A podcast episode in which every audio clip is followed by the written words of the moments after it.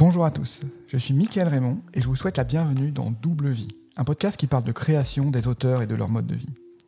Aujourd'hui, j'accueille Benjamin Lupu. Benjamin est responsable Internet dans un grand groupe de presse, mais je le connais surtout pour ses écrits, pour sa passion pour les littératures de l'imaginaire.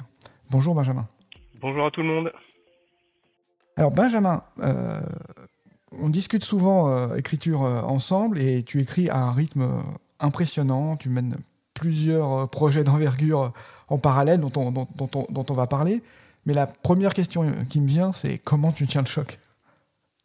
Euh, je ne sais pas, je suis peut-être la réincarnation d'un moine copiste. Euh, je me suis souvent, euh, souvent dit ça. Euh, en fait, c'est euh, devenu naturel. J'ai tendance à dire que c'est comme le sport. Donc, c'était très dur au début. Ça, faut être franc. le fait d'avoir cette contrainte dans sa journée qui dit, bon ben voilà, il faut passer du temps à faire autre chose que regarder une série dans un canapé. Et puis, je sais pas, au bout de un, deux, trois mois, on finit par totalement s'y habituer et comme quoi l'être humain est super adaptable. Et euh, c'est devenu, devenu un vrai plaisir maintenant. Euh, c'est vraiment une vraie pratique euh, parce que c'est actif en fait. Euh, tu n'es pas passif quand tu fais ça, ça fait travailler ton cerveau, ton imagination, etc. Donc, comment je tiens le choc? En fait, je fais comme tout le monde, je fais des pauses. Il y a des fois où j'écris pas. Euh, c'est pas non plus l'armée, hein, il n'y a pas d'obligation mais je ressens pas ça comme une je ne ressens plus ça comme une contrainte pour être exact. Hmm, ok, ouais, c'est un peu ouais, c'est le c'est ton moment plaisir en fait, c'est voilà, hmm, la relaxation presque. Relaxation non, il y a quand même un truc, c'est que euh, faut être concentré. Euh, c'est un travail intellectuel, donc voilà, il y a des recherches à faire. Euh, parfois il y a des trucs, ça vient pas, tu n'arrives pas à écrire ton truc, tu tu rames comme on dit. Euh, voilà, donc non, t'es fatigué après l'avoir fait. Un peu comme le sport en fait, tu te sens bien, mais t'es es crevé quoi. Ok, ok, je vois, je vois, le, je vois le truc. Comment tu, comment tu es arrivé à l'écriture en fait? Pourquoi, pourquoi tu t'y es mis et qu'est-ce qui t'a motivé là-dedans? Oh la question incroyable. Alors, en fait, moi j'ai un parcours un peu, un peu en zigzag, donc euh, euh, ça, comme un peu tout le monde, je crois que c'est plus ou moins né à l'adolescence. À l'époque, je voulais plutôt faire de la bande dessinée et je voulais plutôt faire du dessin d'ailleurs. Euh, il se trouve que ça n'a pas bien marché pour tout un tas de raisons. Euh, c'est devenu une espèce, de frustration. Et en fait, je me suis rendu compte qu'écrire, ça demande aucun matériel. Euh, ça, tu peux le faire tout seul.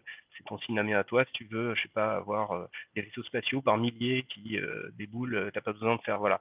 Donc c'est un art très peu contraignant et en même temps fantastiquement créatif parce que tu peux déployer des univers. Moi, je suis plutôt dans les littératures d'imaginaire.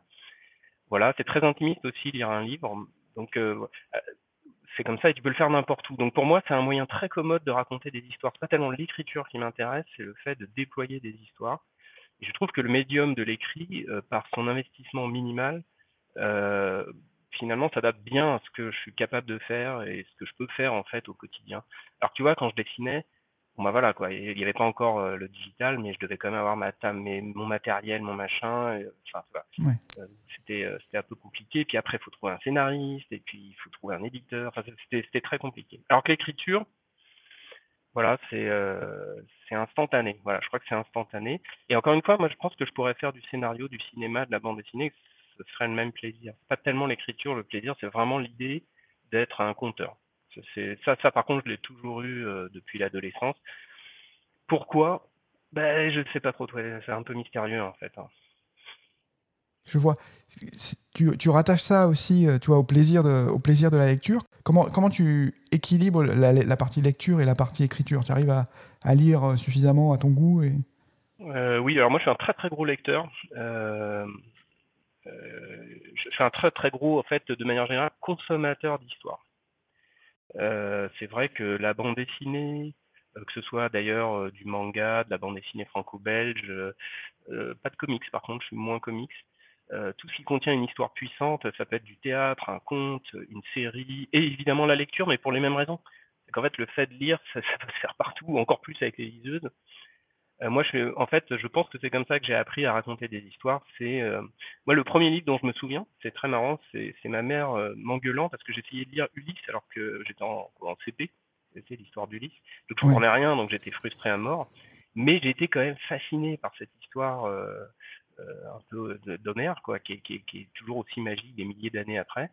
Et je crois que les livres, moi, ça m'alimente tout le temps. Je, alors je les lis avec un œil, un double cerveau. Je les lis en tant que plaisir de lecteur, puis je regarde un peu comment le, bonhomme ou l'autrice a fait, quoi. Tu vois, c'est et je trouve plein de trucs. Il y a plein de choses très très très déroutantes. Il y a des choses que je pourrais jamais raconter, mais il y en a plein où tu, piques un peu des, trucs et astuces. voilà. Donc oui, j'arrive à équilibrer. Je le fais. Moi, c'est mon moyen de détente. Hein. Je, fais ça et de la cuisine. Tu vois, c'est pas. c'est des deux hobbies pour me détendre, quoi. Très bien. Bah, sur les livres, tu vois, sur les, les premiers livres, moi, c'est euh, celui qui m'a marqué le plus, je dirais, où je, enfin, où je me souviens encore aujourd'hui. C'était, euh, alors, c'est pas un grand classique. Je sais même pas si ça se retrouve encore aujourd'hui. C'était, tu sais, les collections Bibliothèque Verte. Tu avais une collection sur Alfred, Alfred Hitchcock. Et tu avais. Euh, Alfred Hitchcock raconte. Ouais, Alfred Hitchcock raconte, ouais. Il y avait une, une, une, araignée appelée araignée. Alors, c'était des, des histoires un peu. C'était un peu le club des cinq, mais euh, ouais, à deux trois, à deux, trois jeunes dans une, dans une caravane et ils leur arrivait des aventures. Et voilà, j'ai sursauté en tournant une page, quoi. Ouais, moi j'ai tout lu de, Alors pas ça, mais j'ai lu la bibliothèque verte. Euh, et plus tous les romans de garde de science-fiction, euh, j'en ai consommé des, des, kilotonnes. et c'est ce plaisir de l'histoire, ce plaisir du conte. Ce qui fait que du coup, tu vois, je suis moins attiré par des livres qui sont de non-fiction, type essai ou même des choses qui sont très contemporaines, où c'est juste des moments ou des éclairages sur un moment intimiste, tout ça, c'est moins, moins agréable à lire pour moi. Euh, je nie pas que ce sont des très grands livres, mais tu vois, voilà. Euh, c'est vrai, par exemple, chez euh, Les Mémoires d'Adrien, par exemple, c'est un livre que j'adore, mais c'est une fiction, tu vois. C'est pour ça que je l'adore. Alors, il y a plein de choses derrière, mais c'est une fiction. il y a d'autres livres non-fiction où j'ai plus de mal, c'est moins mon, c'est moins ma cam, quoi. mais c'est vrai que les bibliothèques vertes, etc., c'est la magie de la lecture. Euh, alors à l'époque, il faut noter quand même qu'à l'époque, il y avait quand même beaucoup moins de livres pour les ados et, et les gamins, quoi. Et là aujourd'hui, ils ont un univers euh, à découvrir qui est fabuleux. Mmh, ouais, exactement. Il y, en a beaucoup qui commencent avec, Harry Potter, donc ça commence quand même avec un niveau, euh, un niveau très élevé. C'est pas faux. Alors, tu as commencé à publier, j'ai l'impression, avec les mystères de, de, de Kioche, en fait. C'est ça le. Ouais, alors ça, c'est une histoire un peu folle folle. Bon, oui, parce que finalement, tu, tu l'as pas dit, mais c'était très flatteur, mais c'était très flatteur, mais j'ai écrit depuis finalement assez peu de temps. Je veux dire, euh, euh, tout le monde écrit. Je, je crois même que la France, c'est un pays où tout le monde écrit, ou a envie d'écrire, en fait. Euh, c'est plutôt un je trouve. Il y a des gens qui s'en moquent, mais moi, je préfère que les gens aient envie d'écrire plutôt que d'acheter des flingues et tirer partout. je trouve ça plus malin. voilà, donc ça me va très bien un pays d'écrivains, ça me va très bien. Mais, euh, mais c'est vrai que après, il y a, je sais plus, on en avait discuté d'ailleurs de ça hein, déjà, le fait d'avoir des lecteurs, ça change tout. Euh, enfin moi, pour moi, ça change tout. même 10, tu vois, même un. Mais pas, j'entends pas un lecteur de ta famille, toi, hein. quelqu'un qui t'a découvert, euh, pas par hasard non plus, mais qui, qui, que tu ne connais pas, qui prend ton histoire et qui la consomme. Ça, c'est un truc de fou. Et donc je sais pas pourquoi, euh, attribuer ça à la crise de la quarantaine peut-être, mais je me suis dit à un moment, il va falloir avoir des lecteurs ça sert à rien. non, la, première, fois où je me suis dit, euh, tiens, je vais publié, c'est vraiment avec ce concours. Euh, j'ai répondu, mais complètement par hasard, je le raconte sur mon blog, euh, mais vraiment complètement par hasard. J'ai répondu à un concours qui était lancé par l'écrivain Pierre Pevel, qui un écrivain de fantasy et d'imaginaire français, un des meilleurs sans doute, qui lance, qui, qui, a ouvert son univers, un univers d'un Paris merveilleux. Et je me dis, bah vas-y, en fait, j'étais épuisé par une autre activité, j'avais envie de changer, j'ai écrit un synopsis, j'ai écrit un début de nouvelle, etc. Mais ça fait un peu euh, bizarre de dire ça ou un peu fausse humilité, mais j'en attendais pas grand-chose au final. Je l'ai fait presque sur un coup de tête, sauf que le type a dit oui, quoi. Euh... ouais, belle, histoire, ouais. ouais. Et, euh, et, après, en plus, j'étais pas tout seul. Hein. Il y a quatre, euh, trois autres pardon, autrices euh, qui ont été sélectionnées aussi, et qui, le, le, livre est paru depuis, etc. Et puis Pierre nous a, nous a accompagnés, qui nous a un peu filé ses, ses and tricks pour, euh, pour réussir. Quoi. Il nous a guidés, nous a un peu mentorés, c'était vraiment bien. Sauf qu'un matin, alors ça je la raconte toujours cette anecdote, c'est un truc qui m'est arrivé bizarre. Je me, suis j'ai d'abord eu une période d'euphorie quand il a dit oui, dans le métro, je raconte toujours, je devais sourire comme un idiot, et, comme j'habite à Paris, les gens devaient me regarder comme un fou furieux en disant ce type est pas normal, il a l'air béat, mais pourquoi Et puis après, je me suis tapé une déprime. Et complètement idiote, je me suis réveillé un matin en me disant, mais euh, les mecs vont taper mon nom dans Google et, j'ai rien, quoi. C'est-à-dire qu'ils vont trouver plein de choses à propos de moi, mais certainement pas un truc autour de l'écriture. Et j'ai pas réussi à me détacher de cette idée. Mes amis, euh, ma famille, ma femme m'a dit mais c'est complètement crétin. Évidemment que t'as rien, tu commences. Et moi c'était un truc, ça m'a complètement stressé. C'est le truc euh, irrationnel. Et je me suis mis à écrire. Je me suis dit avant que ce truc paraisse, il faut qu'il y ait des trucs quoi. Ouais, donc tu as rempli ton profil. ouais, c'est ça en fait. Et donc du coup, je me suis dit, en fait moi j'étais très naïf, hein, ça a mis genre deux ans à, publier, mais je me disais, dans un mois ça va paraître, il n'y aura rien. Donc je me suis, mis, je me suis dit, il faut que, faut, que tu prennes un truc facile à écrire, rapide et qui a rapidement un bouquin. Et je me suis mis, et c'est là que je me suis mis à écrire tous les jours. Euh, euh, enfin, tu vois, je, me suis, je me suis vraiment fixé ça, et c'est vrai que deux, trois mois après, j'avais mon ma première novella, qui est donc le premier mystère de Kioche. Maintenant, il y en a presque, bah, il va y en avoir huit dans quelques jours, puis il y en aura dix en tout. Euh, et voilà, mon parcours commence comme ça, donc une histoire euh, qui frise l'irrationnel ou le euh, voilà. Et mais par contre, c'est vrai que du coup, j'ai sauté dans le grand bain, c'est-à-dire que quand tu publies ton premier truc, même en auto-édition, c'est les mystères de Kirsch, enfin, t'as des lecteurs qui te répondent immédiatement. Ça, ça m'a c'est très bizarre. Oui, oui, il y a des gens qui t'écrivent, qui disent ah c'est bien, ça j'ai pas aimé. et là, je me dis, des gens génial. qui, qui surveille Amazon et puis qui, ouais, qui se dit oh, ça a l'air ça a l'air sympa. Euh. Ouais, c'est le mystère des algorithmes euh, ou je sais pas, j'ai peut-être posté un truc sur Facebook ou je sais pas comment ils m'ont trouvé honnêtement du bouche à oreille. Enfin, je parle pas de mon cercle proche qui évidemment euh, très sympathiquement a été acheté les, premiers bouquins, même s'ils n'ont pas lu ou peut-être j'en sais rien en fait. Mais là, là, il y avait des vrais gens qui surgissaient de nulle part. Et construire une histoire, une histoire avec les lecteurs, j'imagine pas écrire sans ça en fait. Je, je, fais pas partie de ces gens qui écrivent pour eux-mêmes. En fait. J'écris vraiment pour euh, diffuser des histoires, donc euh, ça a tout changé. Ouais, je suis un peu pareil dans le sens où, euh, tu vois, j'ai besoin de le mettre sur un blog. Il n'y a pas beaucoup de monde qui le lit, etc. Mais au moins. Il y a des gens. Il y a des gens, tu as un retour, voilà, tu vois, des, tu rencontres des gens après, tu les croises, tu dis, ah bah tiens, j'ai lu tel article, parce que avant de te rencontrer, ils se documentent sur toi, ils vont voir ce que tu as fait, et puis voilà, ils t'en parlent. C'est une forme d'échange, tu vois. Moi, ça me. Non, c'est pas une forme d'échange, parce qu'en fait, on n'échange pas vraiment avec un lecteur dans le sens où il peut te donner un avis sur l'histoire, mais tu, tu co-crées pas avec lui. Mais il y a une sorte de, je sais pas comment dire, euh, euh, de rencontre. Voilà, c'est une rencontre.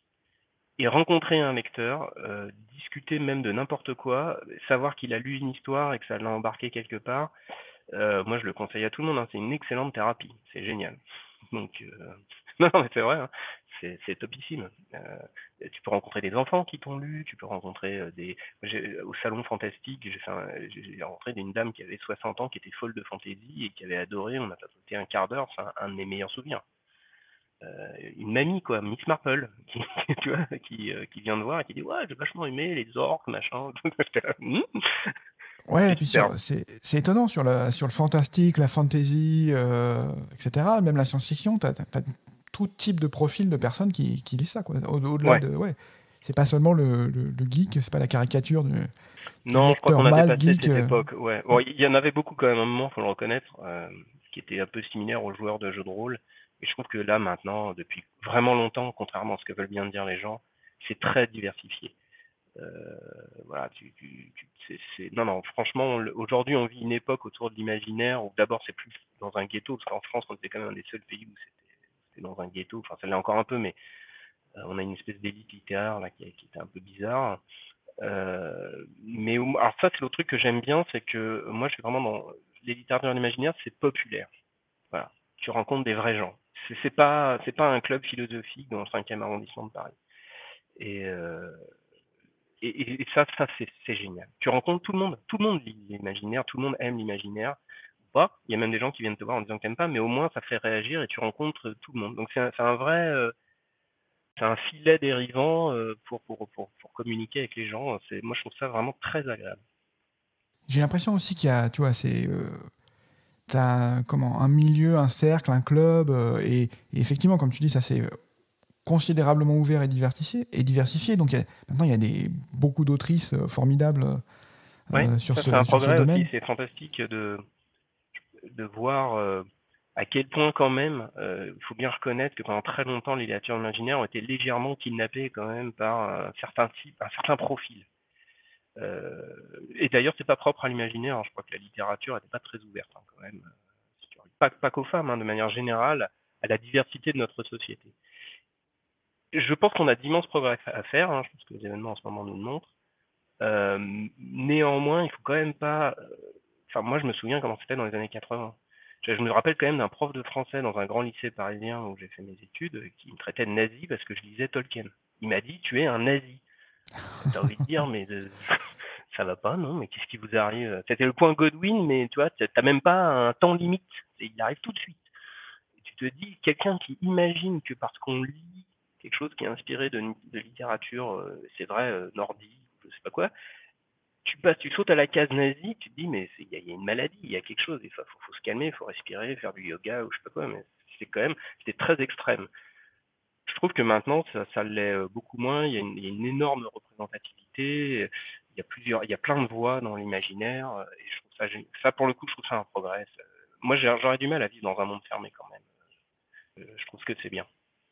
Alors, je rebondis sur un peu la, caricature dont tu parlais, mais c'est vrai que très vite, sur les littératures de l'imaginaire, on peut tomber dans la caricature. J'en ai entendu une récemment dans un podcast où euh, on parlait de, la personne parlait de l'univers steampunk, mais elle l'a présenté, sans dire le, nom, elle a dit steampunk après, mais elle l'a présenté en disant c'est une, c'est une parodie de Jules Verne. Donc voilà, c'était la définition pour, pour lui du steampunk. Par ailleurs, ça peut. Si tu veux faire une parodie de Jules Verne, tu peux. Euh, alors moi, je suis pas du tout chapellien. Je, je n'ai pas de dogme. Je ne. D'ailleurs, j'ai beaucoup de mal. Euh, souvent, les gens te demandent ce que tu écris. Il faut réutiliser effectivement les, les étiquettes que tout le monde utilise, sinon c'est très dur à expliquer. Euh, mais je ressens pas. Euh, c'est pour ça que j'aime bien l'idée de littérature d'imaginaire, voilà, de fiction, de. J'ai pas du tout. Euh, je suis absolument insensible aux catégorisations, mais vraiment. Après, je comprends qu'il y ait euh, des courants, des besoins de s'identifier, etc. C'est juste pas mon truc. Euh, voilà, donc j'essaye un peu d'être éclectique. Euh, voilà, donc ouais, je sais pas, je sais pas trop quoi dire là-dessus parce que si c'est si le steampunk pour elle c'est ça, bah voilà, tu vois? mais moi j'ai envie de vous dire, lisez, faites-vous votre avis. Voilà, lisez trois bouquins steampunk et vous verrez qu'en fait, il y a autant de steampunk qu'il y a d'auteurs, de mon point de vue. Mais bon. Il y a une idée, si tu veux, du steampunk qui est incontournable, qui est un, sorte de 19e siècle, euh, pour l'instant très occidental d'ailleurs, euh, fantasmé, avec des, des, des, progrès technologiques euh, qui, ne sont pas arrivés, c'est-à-dire, euh, voilà.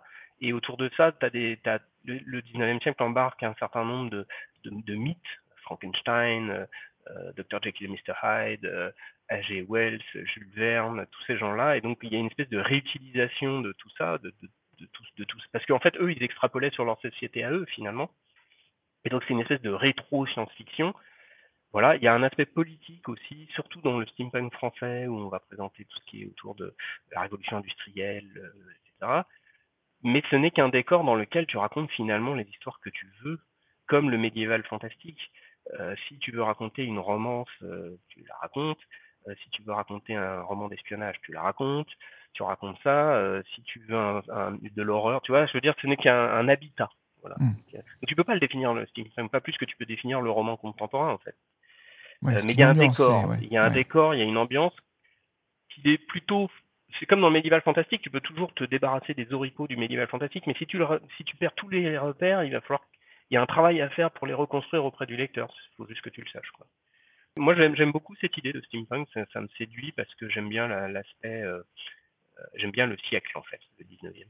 Et du coup, tu t'es trouvé euh, directement, quand tu as collaboré avec Pierre Pével, tu t'es trouvé directement plongé dans, dans cet univers, alors qui n'est pas un univers proprement steampunk, qui est un peu merveilleux. t'es coincé, t'es coincé. Ouais, je suis coincé.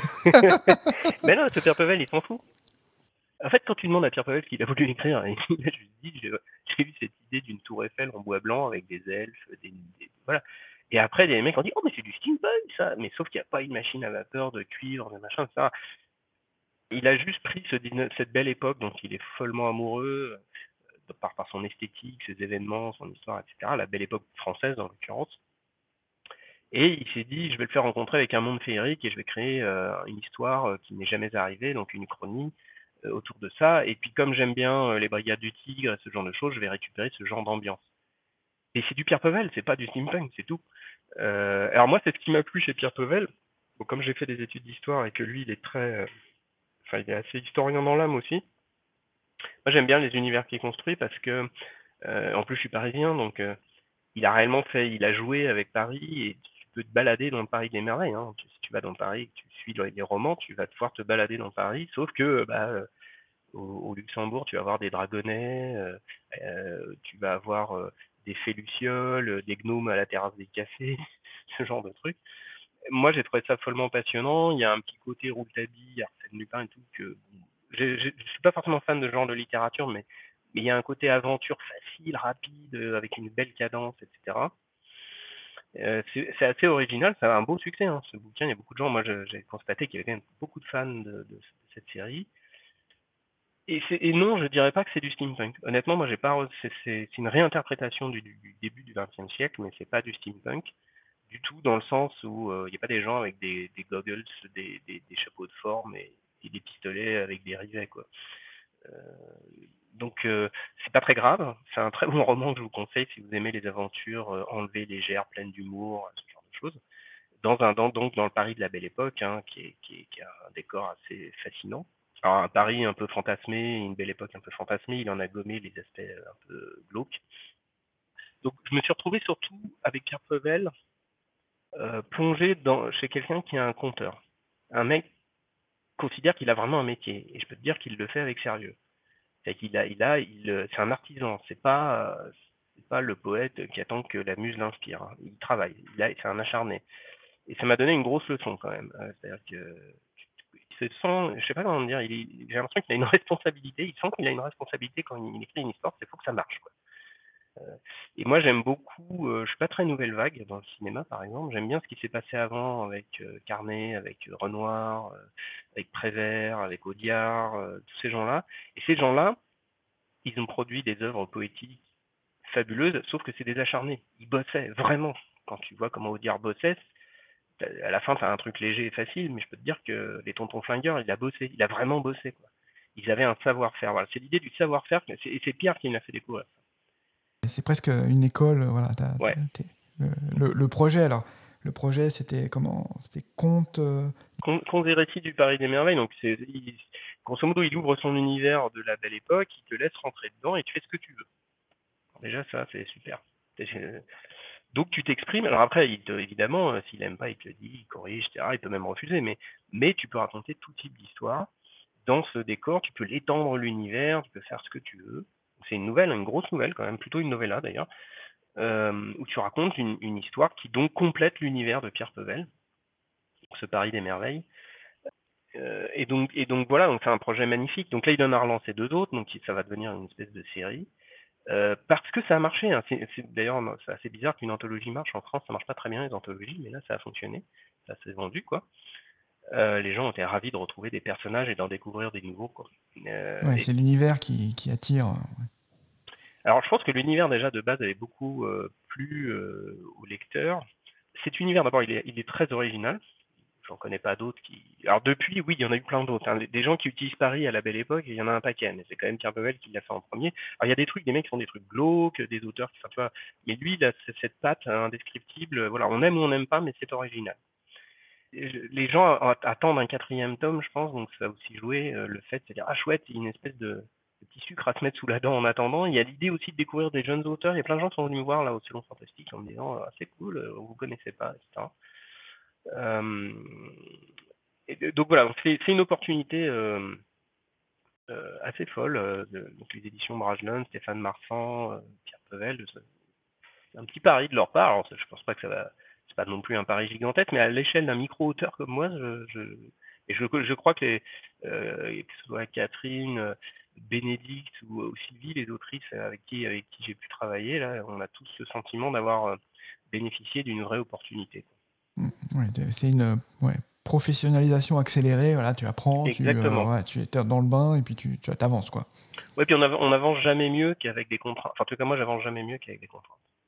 Euh, le fait de devoir rendre, de, de, travailler avec un écrivain professionnel qui gagne sa vie grâce à ça, etc., tu, tu, te dis qu'il faut quand même il y a un minimum de respect pour toi-même, tu faire les trucs un peu bien quand même. Ouais, il faut travailler. Ouais. ouais, ouais, ouais, faut bosser. En même temps, c'était un immense plaisir parce que j'ai traité d'un sujet que j'aime énormément, qui est l'art du 19e siècle. J'étais très. Euh, c'était pas une douleur, hein, franchement. Alors, ce qui est intéressant dans, dans, ce que tu racontes, et j'entends beaucoup là, tu vois, la dimension collective du projet d'écriture. Tu as l'impression que, quand tu écris, tu es tout seul devant ta feuille, etc. Mais là, tu vois, tu as, participé à une anthologie. J'ai repéré le nom, alors euh, je connais pas cette, euh, cette personne, mais Sylvie Poulain, qui travaillait sur cette anthologie et qui, je crois qu'elle travaille maintenant avec toi sur les mystères de Kioche. Tout à fait. Donc comment ça, comment ça s'est fait? D'ailleurs vous avez, vous avez sympathisé et puis tu t'es dit on va travailler ensemble C'est exactement ça. Bah, toi, on revient au début. C'est-à-dire, je pense que si tu veux écrire, alors il y a des gens qui sont très probablement solitaires et qui ont besoin d'être seuls pour écrire, et, c'est très bien. Mais euh, pour écrire, le mantra, c'est de trouver le bon rythme, le bon environnement. Euh, encore une fois, faut pas que ce soit une douleur. Si c'est une douleur, tu vas, ça va être terrible. Hein. Mais j'imagine qu'il y a des gens qui courent tout seuls, qui font du footing tout seuls, et il des gens qui courent euh, en groupe, pour X ou Y raison. Ben, en fait, l'écriture, c'est un peu pareil. Il se trouve que moi, je suis plutôt un écrivain qui aime collaborer. Euh, voilà, j'ai découvert ça euh, un peu par hasard. D'ailleurs, je, ça m'empêche pas. En fait, tu es toujours seul hein, face à ton histoire, etc. Bien sûr. Mais, j'ai besoin de sparring partners. En fait, j'ai besoin de, de, gens à qui discuter des projets. j'ai besoin d'échanger des idées. avant Sylvie, Sylvie m'a rejoint à la fin de la première saison des Mystères.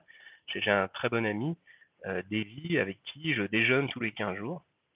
Et, euh, et on imagine un mystère de coche à chaque déjeuner. Alors, on, l'écrit, je l'écris ou pas, mais cette espèce d'échange ou de discussion fait que j'avance. Voilà. Et Sylvie, elle a le, même état d'esprit. Euh, effectivement, elle écrit avec moi. Ça, ça, se passe très bien parce que, alors, par contre, tu cours avec des gens avec qui tu as le même niveau à peu près, tu vois. Euh, et, la même volonté ou les mêmes projets. Enfin, il faut quand même un peu de similarité parce que sinon, évidemment, ça. Mais Sylvie et moi, on a, a beaucoup de points communs dans l'écriture, les histoires qu'on veut raconter, etc. Euh, et aussi beaucoup de différences, parce qu'il faut beaucoup de différences quand même euh, pour, que ce soit intéressant. Euh, sinon, ça n'a pas de, sens. Et, c'est vrai qu'on discute beaucoup, y compris dans des presque quotidiennement hein, sur tous les projets qu'on fait.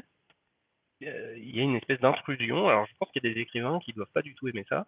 Euh, quelqu'un qui dit ah, peut-être que tu devrais faire ça. Euh, je pense qu'il y a quelques écrivains qui doivent dire ouais, bon bah mets-toi de ce qui te regarde, qui va écrire ton livre. Moi, pas du tout. Euh, c'est pas pourtant que je vais accepter l'idée ou pas, mais quelqu'un qui vient me dire et si, tu vois, c'est le principe du et si, et je mais ça c'est le jeu de rôle, je pense. Moi, je suis un très grand rôliste et j'aime beaucoup jouer au jeu de rôle, j'ai fait ça depuis mon enfance.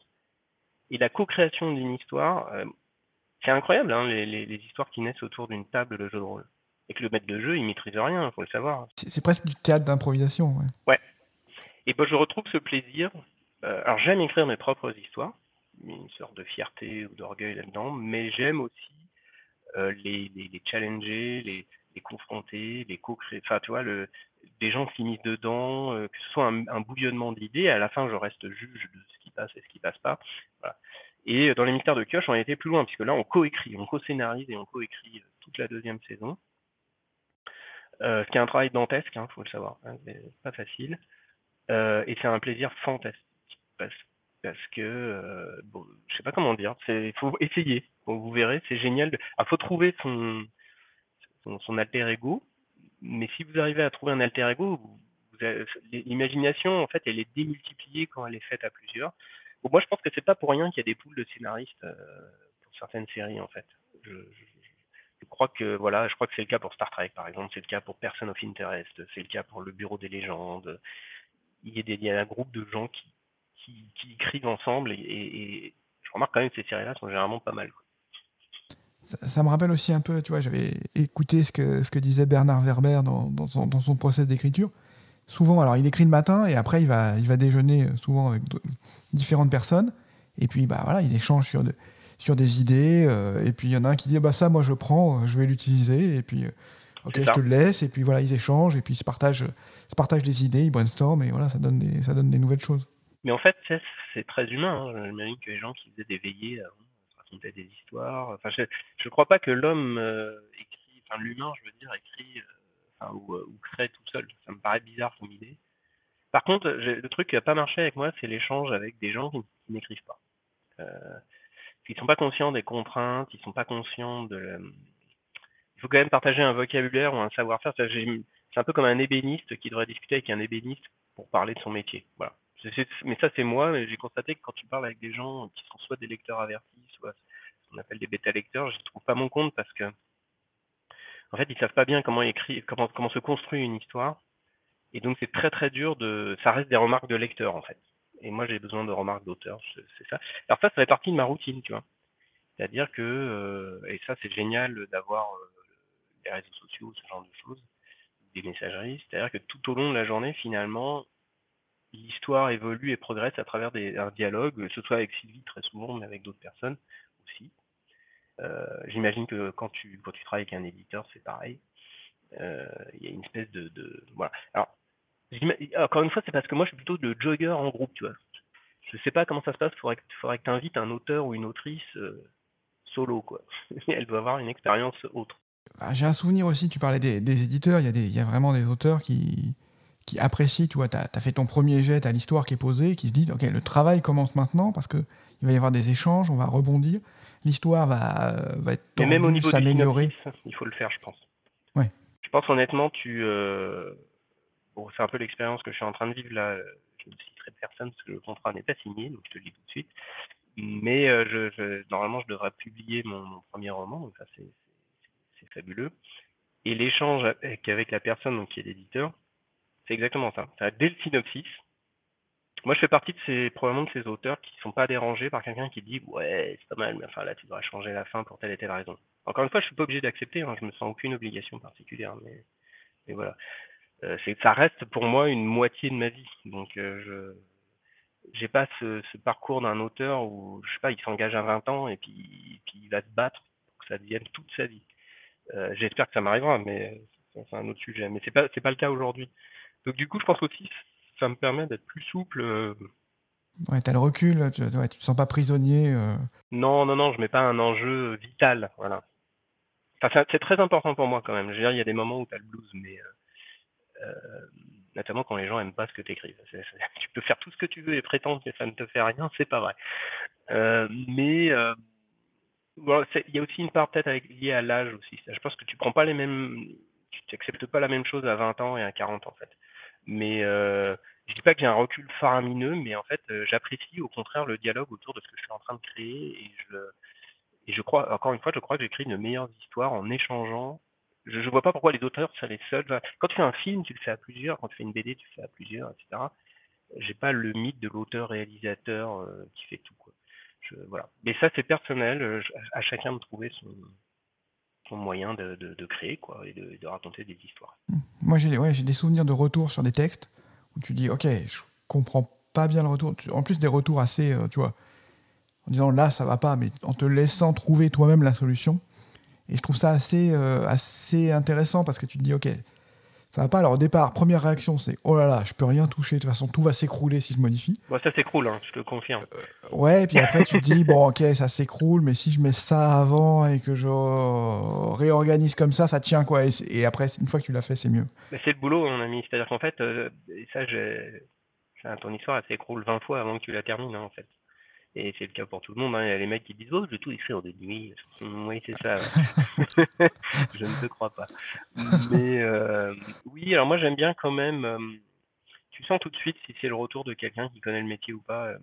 moi, j'ai senti la différence. Et moi, j'aime bien quand c'est. Tu vois, les retours de l'éditeur que j'ai en ce moment, enfin, je peux rien dire. C'est un mec qui a du métier. Hein. Ça, c'est c'est pas parce qu'il est éditeur qu'il a du métier, c'est dans ses retours, tu te dis, ah ouais, en fait, c'est pas con. en fait, c'est même très vrai. Voilà. Euh, et donc, j'ai appris à être souple, par contre.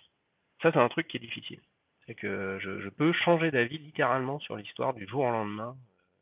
Si je, si je crois en la remarque qu'on m'a fait, si, si ça bouscule mes convictions et si je pense que l'histoire va être bien meilleure, je suis obligé de tout péter. Et ça, il faut apprendre à le faire. Et ça, c'est pas facile. Ouais, parce que tu as déjà passé du temps, donc euh, voilà. Bah, le temps est limité, quantifié. Euh, donc tu te dis, ouais, il y a, ça va être un sacré défi à faire passer dans le temps que tu as ou que tu consacres à ça. En fait. Euh, ça peut faire un peu peur, on va dire. Hum.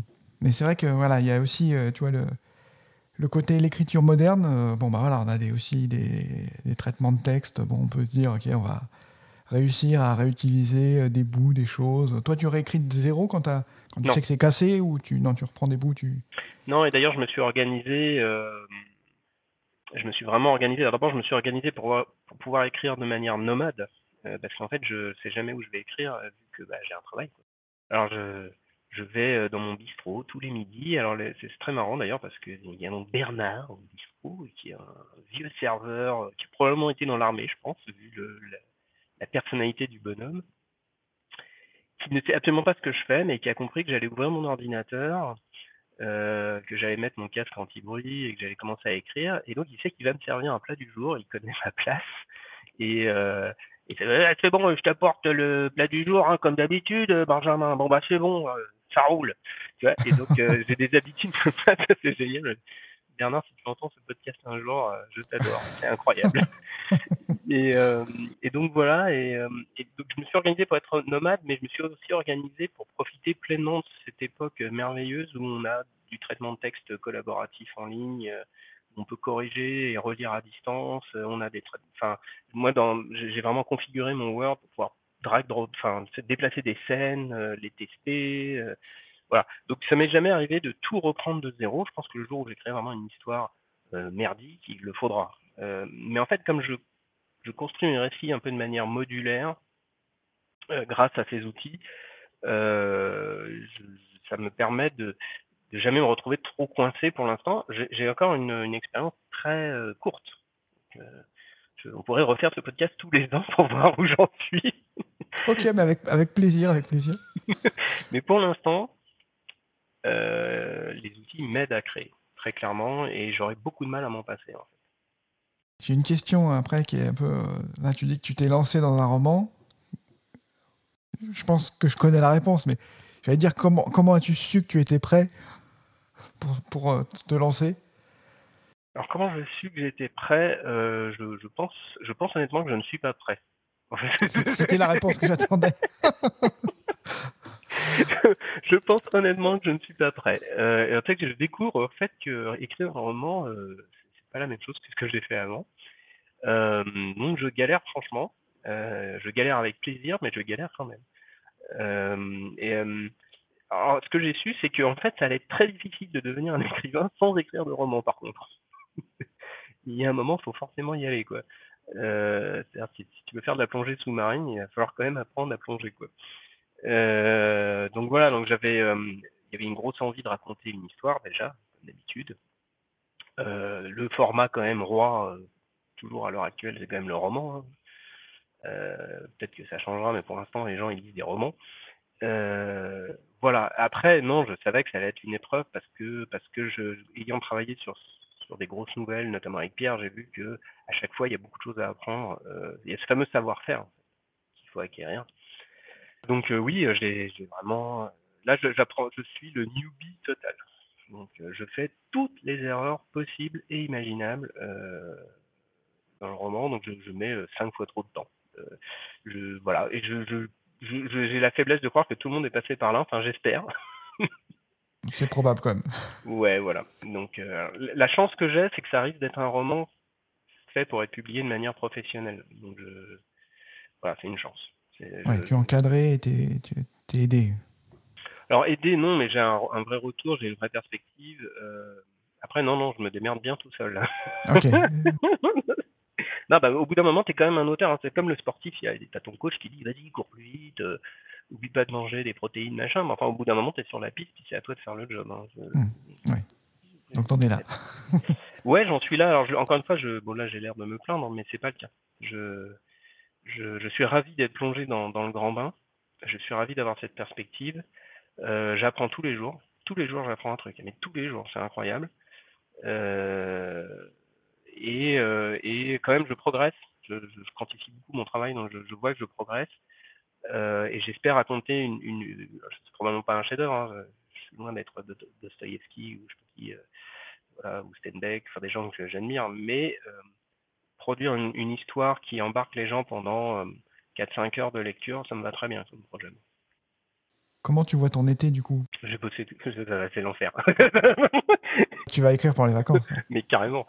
En fait, d'habitude, je, consacre, j'ai des plages de temps un peu normées ça, dans la journée. Bon, là, c'est open bar. Quoi. Il faut que j'écrive tout le temps, sinon je vais jamais y arriver. Euh, c'est une belle histoire. Ouais, ouais, ouais. En fait, je suis en train de préparer mes Jeux Olympiques à moi, tu vois. Je... ça arrive tous les 4 ans et, il faut que... et maintenant, il faut que j'y aille. Euh, non, non, là, là, c'est open bar. C'est-à-dire que là, pour le coup, j'ai déverrouillé tous mes sacro-saints principes de temps, de machin, d'équilibre, de rien n'est équilibré. Jusqu'à la fin du roman, je vais faire n'importe quoi, puis après, je prenne des vacances. Mais il y a des phases, tu vois, il y a des phases de ta vie où voilà, tu as des projets, tu as des obligations, tu as des stades, des étapes que tu veux passer. Bon, ben voilà, faut les passer, quoi. Oui, il y a une notion d'investissement. Bon, alors, la personne, enfin, j'avais discuté avec une personne qui m'expliquait, oui, j'ai pas trop de temps et tout. J'étais obligé de lui dire, euh, enfin, écrire mécaniquement, ça prend du temps. Donc, euh, enfin, je sais pas comment me dire. on me demande toujours qu'est-ce qu'est-ce enfin, souvent les gens, je sais pas pourquoi, parce que honnêtement, je suis pas vraiment un écrivain professionnel encore, mais il y a toujours des gens qui me disent, mais, mais comment tu arrives C'est quoi les tips Je bah, il faut du temps et de la patience, quoi. et puis beaucoup de volonté. Et puis, enfin, tu vois, c'est bête, c'est idiot, mais c'est vrai. Ouais, puis tu vois, il y a ces auteurs qui disent ouais, j'ai pris, euh, j'avais préparé l'histoire et puis je l'ai écrit en un mois, euh, mon roman. Euh. Bah, il y en a certainement qui arrivent, ouais. Ouais, mais il faut compter ce qu'il y a avant et compter toute la phase édition, réécriture. Alors, il y a ouais, l'écriture, non, mais même, ouais, ouais, alors ça, pour le coup, c'est valable pour tout le monde. Alors, à moins que tu aies un univers tout fait ou je sais pas quoi. en tout cas, dans l'imaginaire, parce que je connais pas bien la littérature blanche et je sais pas trop si c'est identique ou pas dans le processus d'écriture, mais moi, je sais que euh, dans un univers imaginaire, tu as toujours cette, construction d'un univers qui doit être non pas crédible mais cohérent. Il peut être totalement irrationnel, mais il faut qu'il garde une certaine cohérence. Il faut que les, personnages puissent l'habiter, par exemple, sans que ce soit un peu foufou. Ça prend un temps dingue. Et t'écris pas là. Ça prend un temps dingue euh, de faire un truc qui est quand même bien ciselé, quoi. Et d'ailleurs, on sait tous, hein, toi le premier, quand tu as lu un univers qui a été ficelé, un peu de bric-broc, le mec a improvisé, ça se sent, mais en deux secondes. Euh, voilà. Moi, j'aime pas du tout ça. J'aime les, les, univers qui se tiennent et qui sont denses et qui sont. C'est un peu comme le roman historique, quoi.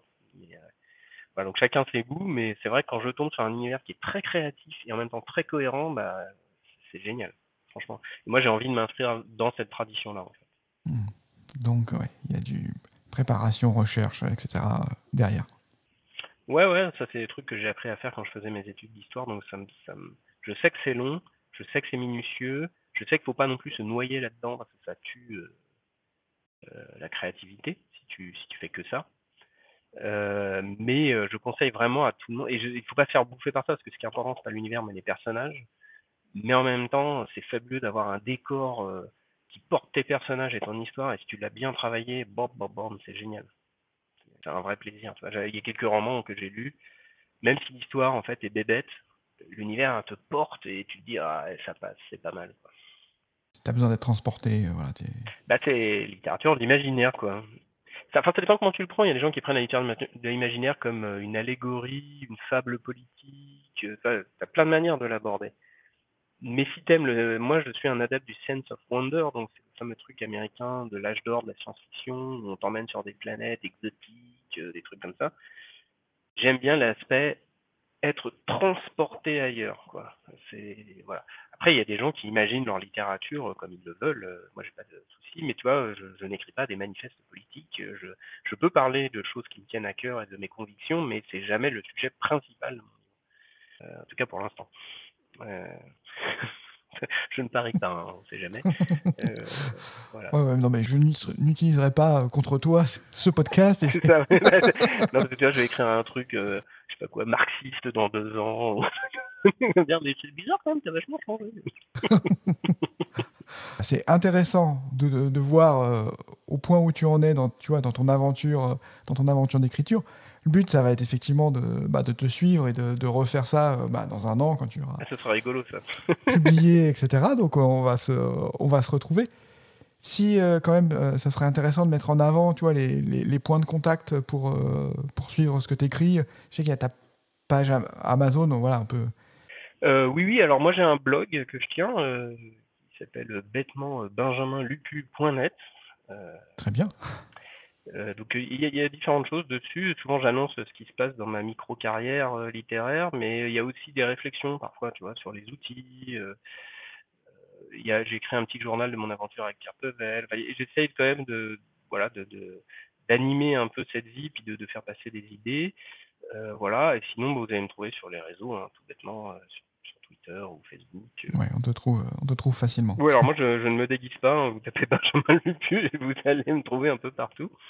C'est parfait, ouais. Voilà.